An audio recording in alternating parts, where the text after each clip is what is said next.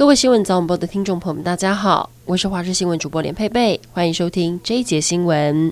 卡达世界杯足球赛四强战，阿根廷队长梅西一进球一助攻，加上阿瓦雷兹梅开二度，中场阿根廷以三比零轻取克罗埃西亚，不但为上一届三球惨败完美复仇，继二零一四年后再度挺进决赛，也是史上第六度进军冠军战。而梅西在这场比赛追平了德国的马特乌斯二十五场出赛纪录，并列史上第一，也以十一球成为世界杯现役进球王，独居队史世界杯射手榜第一。还追平了前辈马拉杜纳八次助攻纪录。阿根廷以三比零痛宰克罗埃西亚，闯进决赛。而赛后，梅西也在个人的 IG 上发文，甚至激动爆粗口，激励队友继续向冠军挺进。梅西在赛中上演一进球一助攻，带领阿根廷拉开比数。赛后，他抛出跟队友前锋阿瓦雷兹进球后庆祝的照片。梅西在 IG 写着：“我们卷土重来，又踢出一场完美的比赛，闯进决赛。感谢所有信任这个团队的人，冲吧阿根廷！” po 文中更是爆粗口，可以感受到被胜利喜悦包围。po 文随即吸引大批网友留言鼓励。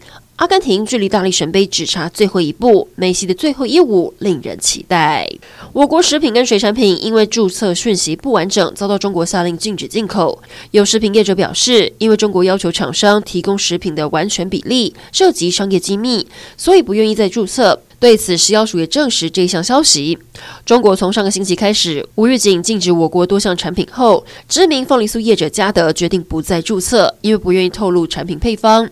对此，食药署署长吴秀梅表示，今年中国要求业者的注册文件中，包含饼干、糕点、面包类等都要提供配方跟成分比例。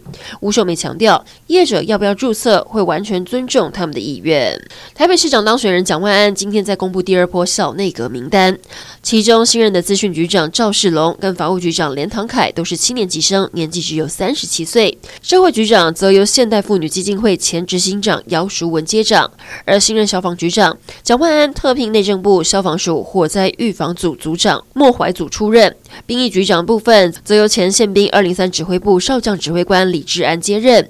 另外，劳动局长将由九月上任的现任局长高宝华留任。教育局长则是由柯文哲二零一四年聘任的教育局长汤志明回任。今天天气更冷，冷空气升级为大陆冷气团等级，加上水汽稍微增多，气温也再下降一些。清晨最低温出现在新北石门十一点七度，白天北台湾温度不高，停留在十五十六度左右。中部、花东高温在二十到二十四度，南部可以来到二十七度。金门可能会出现十度以下低温，气象局有发布低温特报。降雨方面，迎风面北部、东半部持续阴有雨，目前北北。基宜也有大雨特报，中部偶尔会有零星飘雨。气象小叮咛提醒大家，降雨会持续到周五，因此在周五前，中部以北三千五百公尺以上的高山有机会下雪。到了星期六，寒流南下，气温进一步下降，北部下探七度，中部八度，中部以北两千公尺以上的高山也不排除会下雪。尤其星期六晚上到周日清晨是最冷的时刻，提醒您一定要做好保暖工作。